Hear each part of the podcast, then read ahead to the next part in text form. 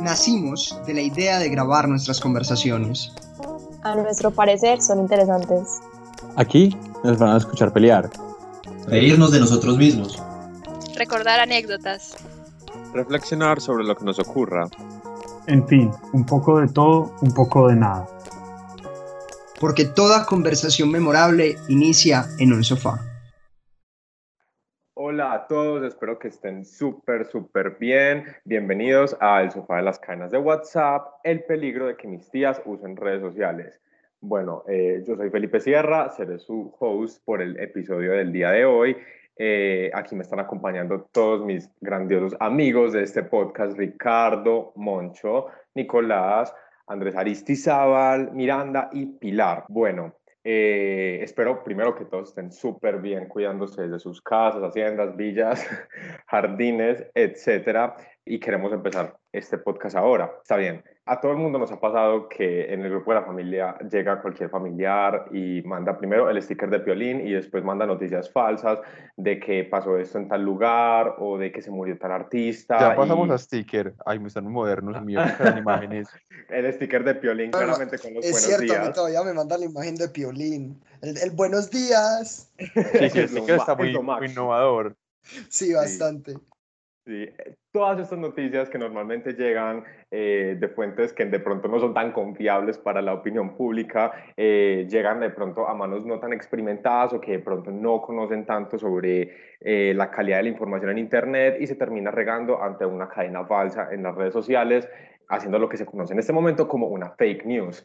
Yo quiero saber ustedes qué piensan sobre esto, qué opinan sobre el fenómeno de las noticias falsas y cómo esto influye en el Internet y en nuestras vidas cotidianas. Mm, A ver, yo quisiera empezar diciendo que a mí me parece que el, el verdadero problema de la época de ahorita no es tanto lo que pasaba antes, eh, de que no había como en dónde encontrar información o que era muy difícil encontrar información, sino que ya tenemos como una, una sobrecarga de información y como no tenemos tiempo para analizar de dónde viene lo que, nos, lo que estamos leyendo, entonces mucha gente termina simplemente reenviando lo que le mandan sin tener como mucho cuidado en de dónde vino. Eh, entonces yo creo que ese es como el problema. Ahí, ahí yo difiero un poco de Ricardo y creo que más el problema de que estén constantemente eh, llegando información falsa, yo creo que el problema es la distribución. Es decir, no importa si se genera información falsa, con tal de que no se distribuya, pero el problema es que la información falsa, eh, eh, podríamos decir lo que es eh, el coronavirus de las redes sociales, y eh, tiene, una, tiene un índice de contagio sumamente alto. Es el problema, que se está constantemente replicando. Y ahí es donde yo creo que hay un real, un, real problema y un real peligro en las redes sociales y las noticias falsas. Yo creo que también es importante notar que eh, hace parte del problema el hecho de que las personas no leen las noticias completas. Entonces llega una noticia con un titular muy llamativo, entonces las personas simplemente lo replican sin tomar, sin pensar, perdón, eh, si en verdad qué dice la noticia. Entonces se replica información que puede estar equivocada o lo que o las fake news o como el coronavirus que le decía Nicolás. Y eso pasa mucho por ese por esa hiper no sé cómo ponerlo en palabras, lo que dijo Ricardo, que estamos sobre como no sé, se me fue la palabra, perdón.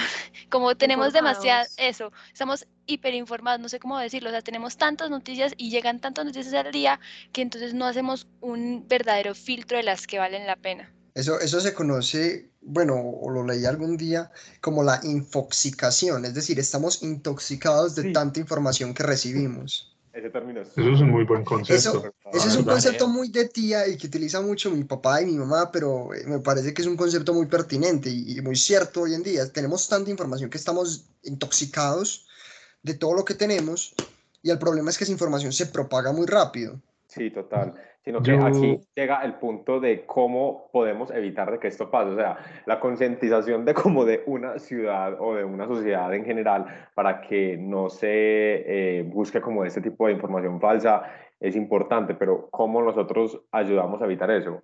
Algo como muy peculiar de las noticias falsas es que todas son como escandalosas y usan el amarillismo como que para que la gente simplemente no piense, entonces diga como, ay, pasó esto en- de tal político y es algo súper escandaloso, entonces sin pensarlo lo comparten. Entonces creo que cuando yo generalmente escucho una noticia así súper escandalosa, lo que primero hago es como pensar, ¿eso sí era real? Entonces, como que, pero es muy difícil y Pepe tiene razón, como educar a la gente para que no se crea como todo lo de las noticias falsas, porque mandar una noticia es demasiado fácil, te demora que dos segundos. Pero Mirandito, una pregunta, ¿y, y vos cómo educarías a alguien para que no se crea estas noticias falsas? O sea, ¿cuál, cómo, cómo lograrías llegar a, esa, a ese ideal que, que sería pues esa sociedad súper eh, civilizada y súper desarrollada en la que toda la gente filtra la información antes de replicarla? Es que ese es el problema, es demasiado difícil. Por ejemplo, yo estaba como leyendo y veía que Facebook está tratando como de generar un filtro para las noticias falsas y eso. Entonces los, pues como las plataformas están intentando hacer eso, pero en realidad también es nuestra responsabilidad. Pero uno como le explica a, no sé, a la gente terca que no está muy acostumbrado como al uso del internet, a que busca, a que cuando lea la noticia aparte de eso tiene que buscar internet si es real o no, y en realidad la gente no lo hace. Es que yo creo que el problema más bien radica que, como decía Ricardo y Calle, ya hay tantas páginas como Facebook y, y hay, es más, hay gente, por ejemplo, para promocionar las fake news que crean, que crean páginas que tienen como hasta nombre presencial. Yo había leído una que era, que la página era ABC News. Creo que hay una página que sí es real, que sí es verídica, pero esta era como en minúsculas. Entonces ya no sabemos como realmente dónde, dónde buscar o cuál página es realmente confiable. Como decía Ricky, antes teníamos como los periódicos, que eran como, o, o las revistas, que eran como la única fuente de información verídica, pero es que ya Facebook nos, nos manda páginas y noticias, en Internet también hay un montón. Entonces yo creo que como una solución, bueno, no solución, sino que como para poder tener como un concepto más fiel de lo que es la información, es todo, todo depende de la fuente donde estamos sacando esa información o la gente de dónde está sacando esta información. Yo creo que este es el otro problema, es que si ustedes se pueden ver, eso siempre es fijo, siempre está la que dice como no, es que yo no creo en los periódicos, es que la BBC es manejada por las élites, por los Illuminati, ¿qué tales? Entonces, si los periódicos que realmente son pues como los que tienen como más rigor en cuanto a la investigación pierden credibilidad por ese discursito, pues que también es creado por las fake news, se supone que ya la única fuente confiable son los posts de Facebook y YouTube porque no están controlados por las grandes élites. Pues sí, no sé, me parece también muy curioso. Eh, a mí, por ejemplo, me parece muy importante que lo que dijo Miranda, como la educación de la población, es importante como buscarlo en las fuentes.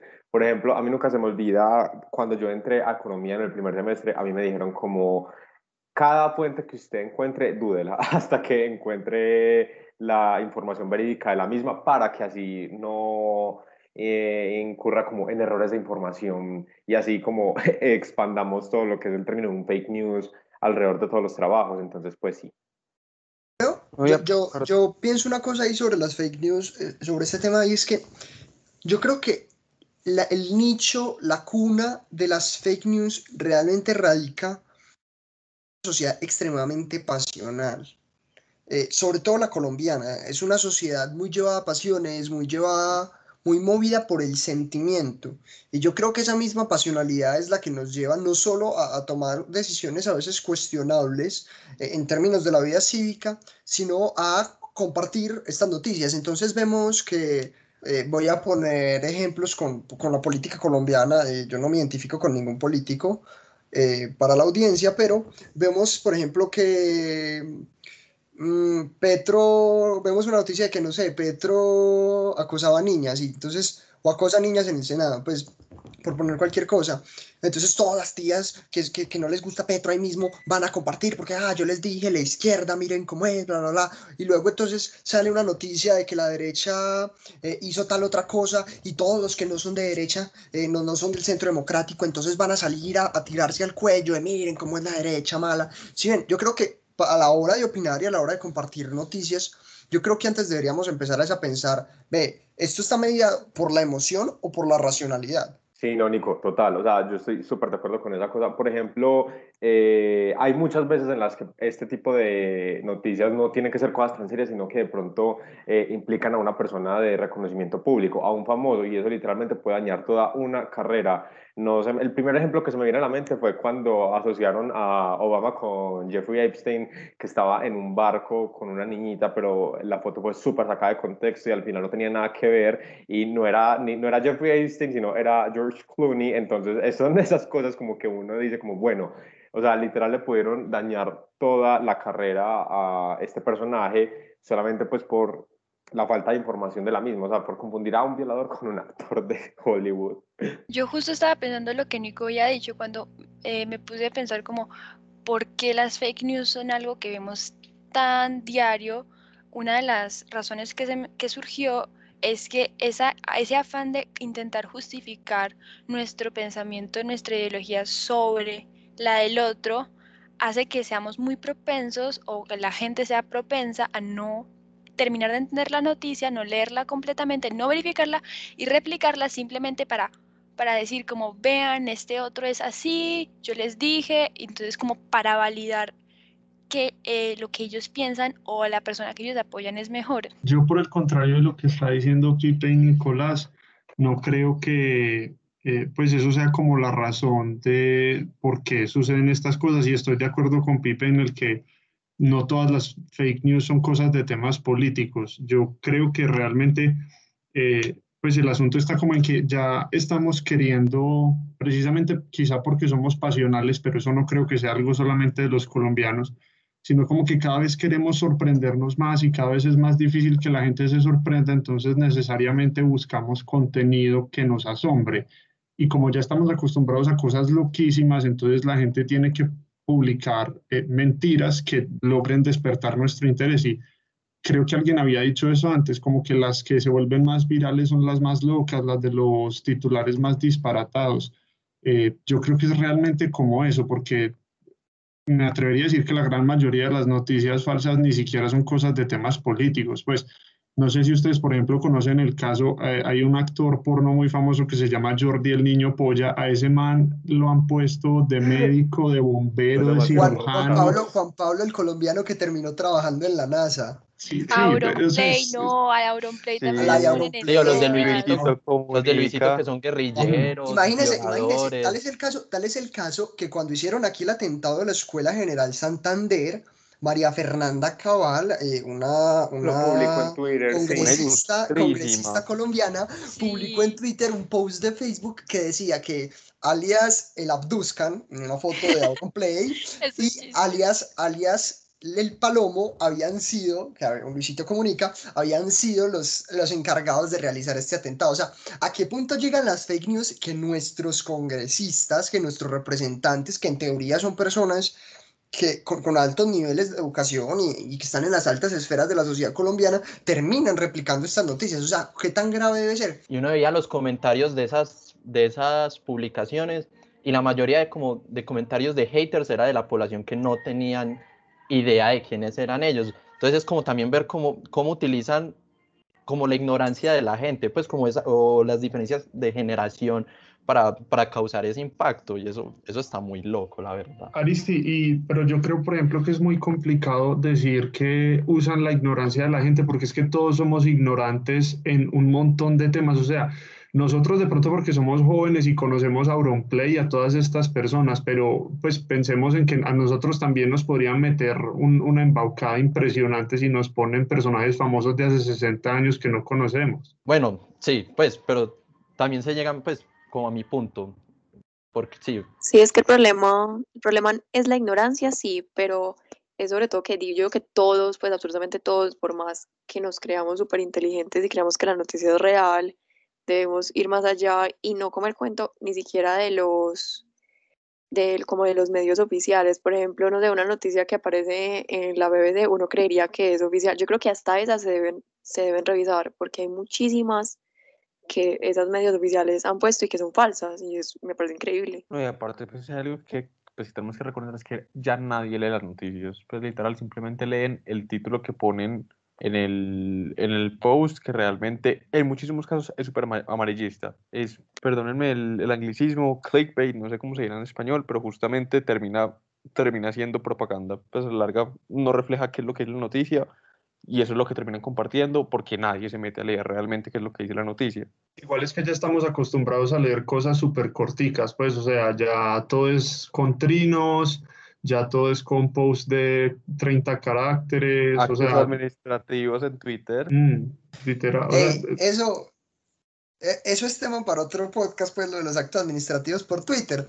Pero eh, yo creo que frente, frente, a, frente a todo este tema de la información, yo, yo creo, y, me, de pronto me estoy aventando mucho a decir que, ve, las fake news no son peligrosas per se. Me parece a mí.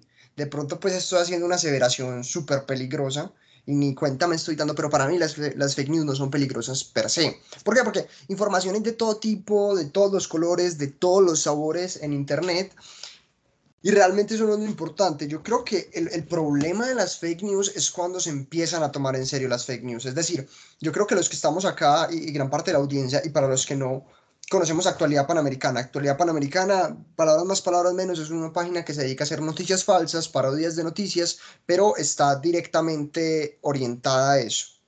Entonces, eh, yo creo que el problema no es las fake news, sino cuando la gente se toma en serio las fake news y esto puede llevar a todos estos temas de conspiraciones y de, y, y- y aseveraciones realmente peligrosas. Por ejemplo, el tema de que las vacunas dan autismo. Eso Pues, Nico, surgió en es, una... eh, es como decir que el problema, por ejemplo, no es la posesión de armas, sino lo que la gente hace con ellas.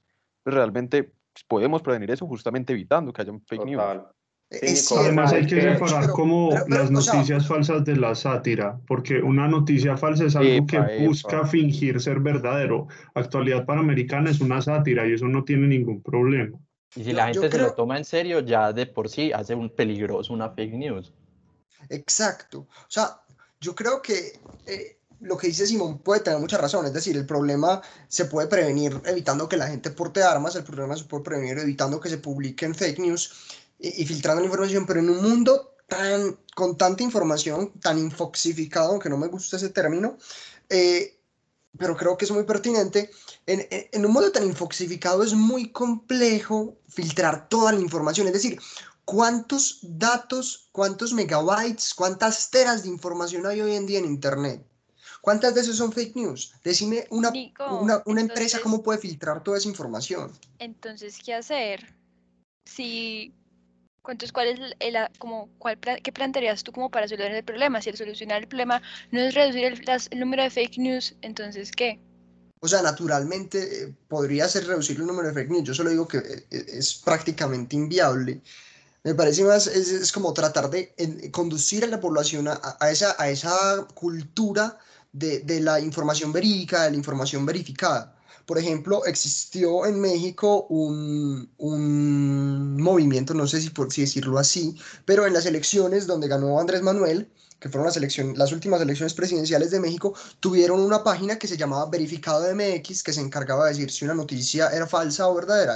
Ese tipo de cosas que lleva a la larga a la gente a la cultura de, ve, vamos a verificar la información. Sí, no, o sea, a ver, hay algo muy importante que Nico dice ahí, pero también hay que considerar que es que el hecho de que sea difícil filtrar la información no significa que esté malo que se filtre la mala información. O sea, eh, de pronto sí puede ser parte de culpa de, nos, de, pues, de nosotros como consumidores no verificar eh, la proveniencia de la misma, pero eh, que sea difícil eh, pues hacer como una filtración de toda la información en general no significa que el problema sea nosotros por compartirla. O sea, de no existir, no, no- de no existir esa tal información, nosotros no tendríamos por qué consumirla. ¿Sí me entienden?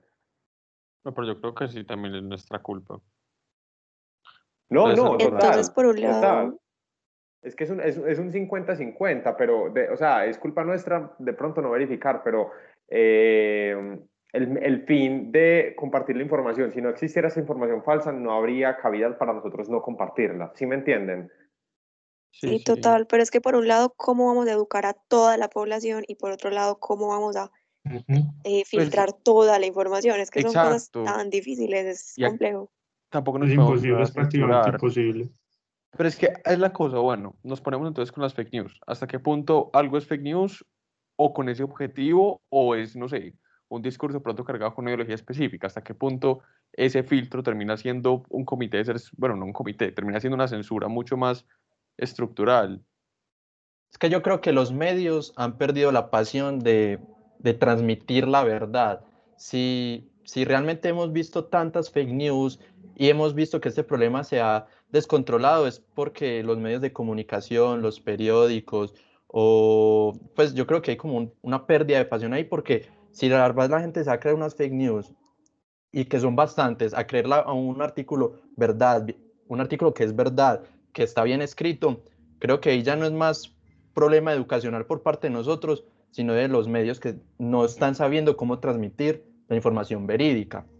No, yo sí no creo, yo la verdad estoy totalmente en contra de vos. Pues yo creo que antes justamente ya es posible que es, la información que ven sea más verdadera. Es que a la larga, eso siempre, todos los medios siempre están cargados de ideologías, todos los medios siempre tienen una agenda de una forma u otra. Entonces decir que estaban antes más comprometidos con la verdad me parece incluso mucho más problemático, pues porque creería yo que, y creería que no me equivoco al decir esto, y es que antes estaban mucho más viciados que ahora. Ahora justamente por haber tanta información y estar como tan sistemática la manera en la que, en la que se hace la prensa, no es que hayan perdido pues como esa, e, e, ese furor, sino que yo creo que justamente de tantas fuentes hay muchísima competencia, tienen que, tienen que buscar literal quien consuma hay que buscar un equilibrio. Moncho, pero ¿sabes yo cuál creo que es el problema de que haya tanta competencia? Precisamente es lo que, lo que había dicho antes, y es que cada vez las, los medios se están volviendo más amarillistas, que es algo que ya habíamos dicho todos,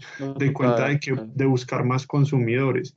Y yo, por ejemplo, les respondo a ustedes desde, pues es una respuesta teórica, pero ¿qué hay que hacer cuando la gente no tiene ningún incentivo? porque o sea, las personas no tienen ningún incentivo racional para empezar a revisar todas las noticias que tienen. El, el costo es mucho mayor al beneficio que ellas obtendrían. ¿Qué es lo que hay que hacer cuando eso sucede? Eh, de imponerle a los, a los organismos que deberían cuidar de las personas que no necesariamente les tienen que pagar por eso a que revisen las noticias. En otras palabras, el Estado debería ser el que se encargue de, pues, de controlar que las cosas que se vuelven más famosas eh, tengan organismos que las revisen. Por ejemplo, Colombia Check o cosas por el estilo. Que, por ejemplo, Colombia Check no es propiamente estatal, es una organización no gubernamental, pero son cosas públicas que se encargan de hacer eso que las personas no tienen incentivos para hacer. Sí, eso es algo muy útil, pero aquí hay algo que no hemos tocado el tema y es sobre la publicidad en las redes sociales da mucho dinero, entonces las noticias falsas son una fuente de dinero, entonces las noticias falsas siempre van a estar, no solo porque quieren manipular y muchas cosas, sino que eso da dinero y los clickbaits, como lo decía Simón, y las cosas amarillistas dan dinero, entonces eso siempre va a estar y por eso lo que decía Ricardo como de organizaciones que hacen como un filtro, me parecen como una muy buena manera porque digamos yo no creo que Facebook y los medios por donde se difunden esas fake news sean los que vayan a parar eso, porque precisamente eso les da dinero. Aunque Twitter lo ha hecho, por ejemplo. Sí, por ejemplo, ya Twitter, por ejemplo en RT aparece pues que es una, es una fuente de noticias afiliada al gobierno ruso, por ejemplo. Pues ya está como súper estricto en ese sentido. Y yo solo quería decir como una cosita corta, y es que cuando Ricardo dijo que el Estado debía filtrar las noticias, no sé, a mí me dio como, como no, por decirlo, miedo. Exacto. Yo me también parece, Me parece muy peligroso que sea una entidad gubernamental la que filtre las noticias, porque, vamos, no seamos inocentes, si terminarían beneficiando, no dejando que salgan noticias supuestamente falsas, entre comillas. Entonces me parece más la idea que sea una entidad no gubernamental a que sea algo controlado por el Estado, porque apenas dijiste eso, yo dije, qué miedo que el Estado controle las noticias. Pero ahí, yo hago una claridad y es que yo no me refiero como a que sean los como que sean censuradores y digan como esta noticia no se puede publicar porque es mentira, sino como que hagan lo que hace por ejemplo Colombia Check y es que eh, pues revisen los datos, o sea, como que digan, hey, esta noticia no tiene fuentes verídicas, pero la dejen publicar, pues solo ah. que aparezca como la noticia no tiene fuentes verídicas. No sé, yo sigo diciendo que le estás dando demasiada fe al Estado mm, o al gobierno. Pensé Trump. Déjenme ser un demócrata feliz. bueno. Sí. O sea, es que Pensé en Trump que él dice que todo es fake news, todo en contra de las fake news. Literal, eso, eso, eso, eso no me parece democrático. Pena, Ricardo, demócrata no tiene nada. Eso de demócrata no tiene nada.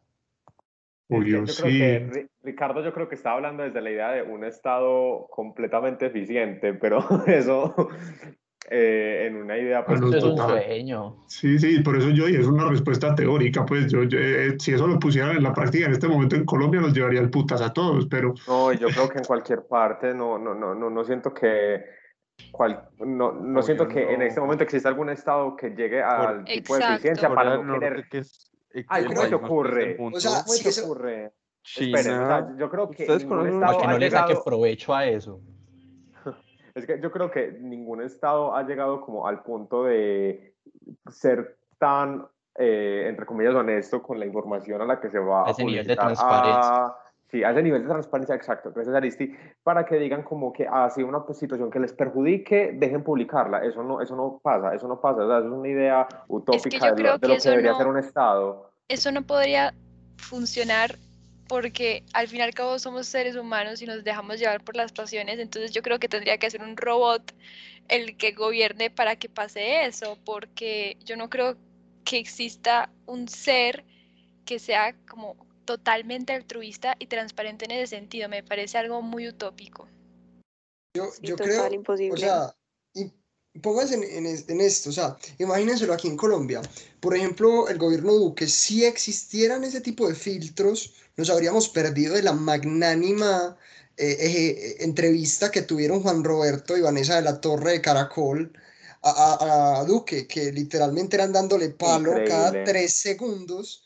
Qué gran entrevista, ¿no? Ah, sí. No. Muy o sea, bueno. paréntesis, paréntesis, Sí, cosas aparte, eh, esa entrevista es maravillosa, el que no se la haya visto, supremamente recomendada, pero eh, es eso, el filtro no puede quedar en manos de, de- de una entidad realmente, yo creo que ese es el problema, y, y menos del gobierno, aunque verificado MX, que fue un ejemplo que puse, que es algo que existe, que es muy parecido a Colombia Check, eh, hace estas funciones de revisar la fuente y decir, ve, esta no- noticia no tiene fuentes verídicas, yo creo que más que eso realmente es generar una cultura de la información. Eh, esa cultura de la información simplemente se logra a través de eso que por lo menos cuando yo estaba en el colegio me parecía tan mamón y era que los profesores constantemente nos estuvieran repitiendo siempre fuentes verídicas, no acepto fuentes no verídicas. Ese es el chiste, si empezamos a generar esa cultura desde los niños más pequeños y generar una cultura de la información, yo creo que puede ser casi que la vacuna contra este tema de las fake news, eh, esta cultura de la información. Sé que es un problema estructural y como todo problema estructural es muy complicado solucionarlo, pero se puede mitigar. Nico, pero es que yo creo que la pregunta es qué es una fuente verídica. Entonces, por ejemplo, le decían, bueno, eh, cuando estábamos nosotros antes en los modelos que si es ONG, sirve, ¿cierto? Si es ONG, sirve. Pues, y realmente no tenemos cómo saber cuáles fuentes son realmente verídicas. Y muchísima gente no tiene de pronto la, los conocimientos para saber en serio, pues, cómo hacer como ese proceso de verificación. No, Moncho, y una cosa, o sea, las, las ONGs y las ORGs no tienen toda la información del mundo, pues, eh, es decir, ellos compilan datos, y, pero, pero hay noticias que simplemente ellos no, no tienen por qué trabajar por su objeto y su enfoque. Entonces, eh, yo creo que una fuente verídica realmente es una... e- Es complicado, tiene razón, es complicado, pero la, la reduciría yo como a una fuente que ha tenido una historia y una, y una sucesión de aciertos informáticos, por decirlo así. Yo, por ejemplo, ahí estoy en contra de lo que han dicho los demás. A mí incluso me parece menos y menos probable que los mismos ciudadanos sean los que verifiquen sus fuentes a que un Estado sea lo suficientemente imparcial para verificarlas. Y ustedes dicen, por ejemplo, que es imposible que eso suceda, pero los contradigo, en Suecia y en Noruega eso ya pasa, eh, ya es el Estado el que constantemente revisa y tiene entidades encargadas de revisar noticias, entonces se puede hacer. Eh, yo, yo lo que insisto, pues a mí me parece que hay unos países en los que eso definitivamente no es posible, Colombia es uno de ellos, pero a mí sí me parece, por ejemplo, que el Estado podría financiar organizaciones imparciales, eh, no, pues digamos, estarían subsidiadas, pero no adscritas al Estado para que revisaran eso. Eso a mí me parece completamente posible, porque yo insisto, o sea, es que a una persona no le sale rentable sentarse a verificar las fuentes de todo lo que lee, y de nuevo ahí está el problema, estamos sobreinformados. Entonces, como nos avalancha una, una, como nos llega una avalancha de información, no somos capaces de revisar todo y eh, pues nos vemos obligados a replicar cosas de las que de las que no conocemos la fuente y de las que probablemente ni siquiera seríamos capaces de encontrar la fuente verídica. Eh, yo creo que ese es el problema realmente. O sea que vos estás poniendo una suerte de órganos Ricardo. autónomos. Sí, sí, pues sí, como Organiza es que no son organizaciones no gubernamentales porque estarían pagadas por el gobierno, la verdad no sabría cómo llamarlas. Por eso, por eso, Es eh, en la Constitución hay una categoría que llama órganos autónomos. eh, ese es el, así se conocen en Ah, Colombia. ok, sí, sí, entonces sí. Eso, pues eso podría ser, pero hay una pregunta y es que tú le muerdes la mano a quien te da de comer. Pues básicamente esas organizaciones serían subsidiadas por el Estado. Entonces no creo que sean como completamente imparciales en su trabajo y es algo que se tendría que pensar si necesitan ser financiadas por el Estado o por, o por quién. Pero es que, o sea, pues que con esa lógica, como que nunca tendríamos organizaciones que fueran en contra del gobierno de turno. Yo creo que esa es la gracia de que en las democracias las cosas sean Y tampoco rotativas. hay que ser tan, tan pesimistas. Sí, eh, yo, yo también creo que estamos siendo como un poco más pesimistas sobre el Estado y como más críticos de la cuenta. Yo, yo guardo suficiente fe como para que una organización financiada por el Estado sea capaz de criticar cosas, pues porque si no fuéramos críticos nosotros mismos de nuestros gobiernos, y yo sé que hay gobernantes que son críticos de ellos mismos, eh, nos, pues si nos iríamos al carajo, nos habríamos ido al carajo hace mucho rato. Sí, total. Eh, Ricky dice algo súper, súper importante. Recuerden que esta conversación después de eh, este podcast también va a sus casas. Espero que nos escriban, nos hablen, nos comenten qué opinan. Eh, nosotros estamos aquí también para hacer un espacio de opinión, para que nos cuenten qué piensan sobre las cosas que hablamos aquí. Y bueno, eso es todo por el episodio de esta vez. Muchas gracias por sintonizarnos. Eh, recuerden que estamos Instagram como arroba discusiones de, de sofá, en Twitter como arroba discusiones de sofá 1 y recuerden también que toda conversación memorable inicia en un sofá.